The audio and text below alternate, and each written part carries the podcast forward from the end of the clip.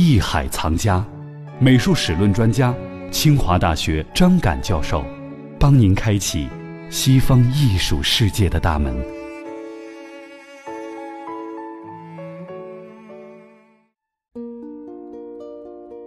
好，欢迎您继续回到艺海藏家，我是永峰。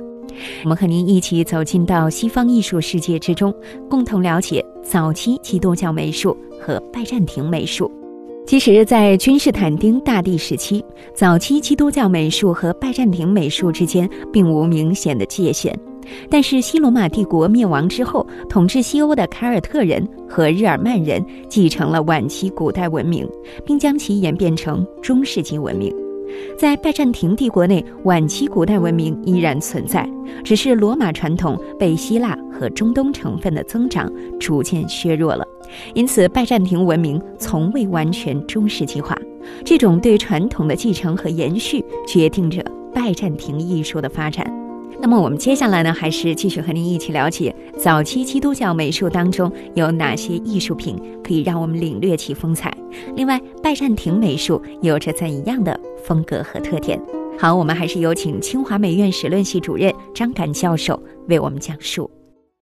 我们看到有一个这样的抄本，上面的绘画叫做《雅各与天使搏斗》。那这幅画它描述的是一个什么样的场景？它有什么特点吗？这个表现的就是旧约里面。啊，表现这个雅各是这个犹太人的祖先，嗯，他和天使搏斗，就是证明这个人其实他还是很有勇力的一个人，是吧？嗯，这个大家可以看，就是说他是把这个不同时间的场景啊，给你会在一个画面里呈现出来，它像个连环画。从这个人物走出城，然后呢，到后来呢遇到天使，然后跟天使搏斗啊，这样一个场景呢，在一个一个画面里面同时呈现的。有人说称之为异时同符，异那就是不同时间相异的异，差异的异，时间的时，异时同符在同一个画幅里面，嗯，表现。那和韩熙载夜宴图有点类似，类似。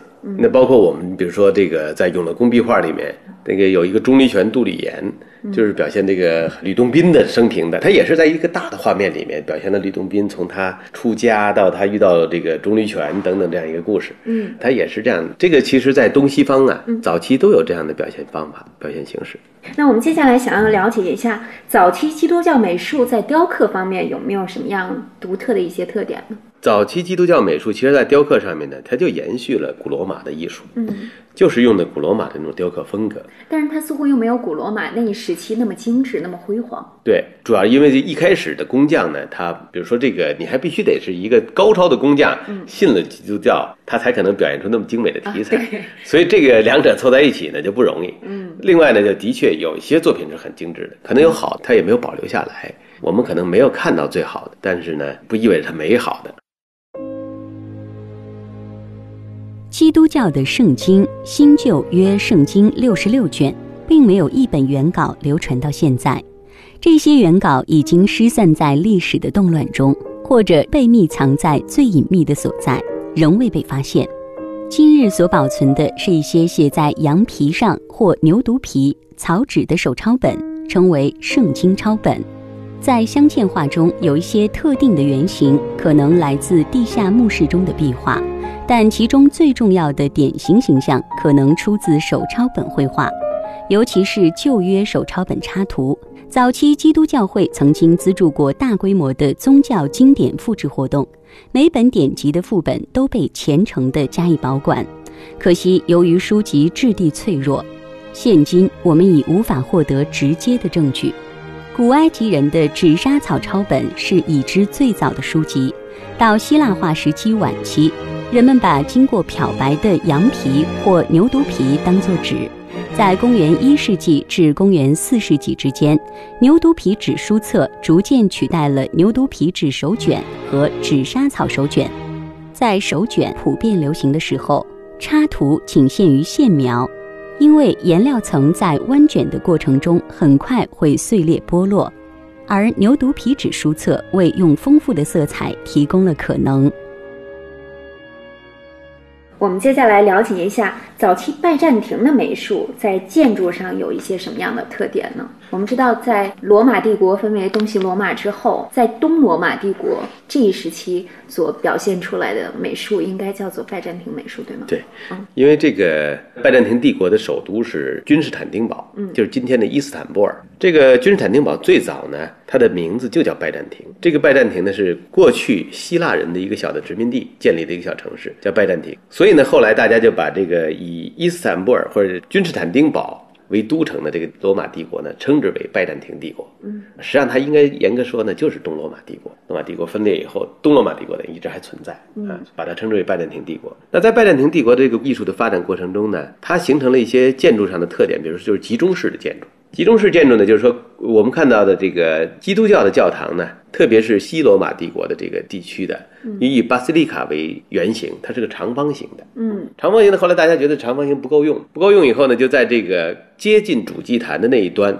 然后呢，两边又出了两个叫袖廊，像袖子一样的。弄完了以后呢，就形成这个平面像一个十字架。这个十字架呢是什么呢？纵向长，横向短。嗯这种呢被称为拉丁十字，而这个拜占庭这种建筑呢，它实际上是一个等臂的十字平面。如果你看它也是一个十字架的感觉，平面，但是它等长的，等长的呢，然后中间呢是一个大的穹顶，然后统帅的整个的建筑，嗯然后四边呢有这个建筑呢，这个比如说小的这个穹顶呢，拱卫的大的穹顶，所以呢它是个集中式的。为什么叫集中？集中它是以这个大穹顶为中心点的，统帅整个建筑。那最有名的就是圣索菲亚大教堂，是拜占庭建筑的巅峰，最美的一个建筑之一了。嗯，那它有什么样的特色？特色就是一个是集中式，它是等壁的，所以中间的这个厅呢，它不像我们看到的那个罗马的这种哥特式或罗马式教堂，它是一个纵向的、纵深的、长方形的长方形的，它是一个圆形的一个大厅。另外呢，它在建筑结构上面其实也要克服很多的这些力学上的问题，因为它圣索菲亚大教堂底下是方的。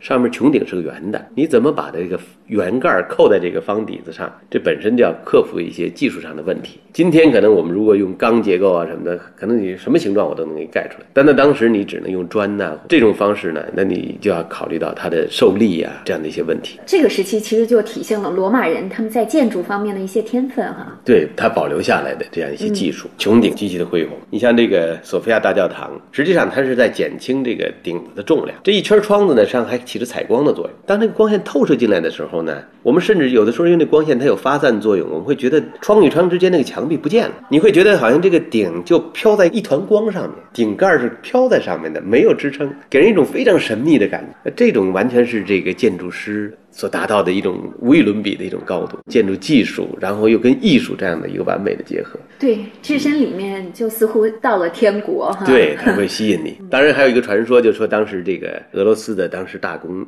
他曾经派出使臣去选择我们要信什么教的时候，其中一个使臣就因为受这个圣索菲亚大教堂的感染，觉得这个教才是我们要信的，所以他们说这个后来就是俄罗斯人信了东正教，哎 实际上就是这个东罗马帝国的这个宗教。嗯。当然这是传说，呃也可能是有史实根据的哈。圣索菲亚大教堂是位于现今土耳其伊斯坦布尔的宗教建筑，有近一千五百年的漫长历史，因其巨大的圆顶而闻名于世，是一幢改变了建筑史的拜占庭式建筑典范。圣索菲亚大教堂在希腊语里的意思是“上帝智慧”。大教堂称为圣索菲亚，是特别献给天主圣智的那一位，即圣三中的圣言。这种对耶稣的称呼可能源自保罗对基督的描绘。该教堂伫立的地点曾经存在过两座被暴乱摧毁的教堂。公元五三二年，拜占庭皇帝扎士丁尼一世下令建造第三所教堂。在拜占庭雄厚的国力支持之下，在公元五三七年便完成了其建造。刚竣工时的圣索菲亚大教堂是正教会牧首巴西利卡形制的大教堂。在一五一九年被塞维利亚主教座堂取代之前，圣索菲亚大教堂一直是世界上最大的教堂。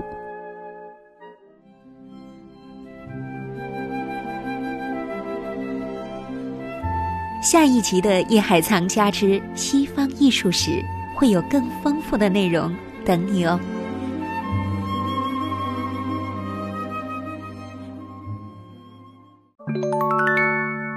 本节目由喜马拉雅独家播出。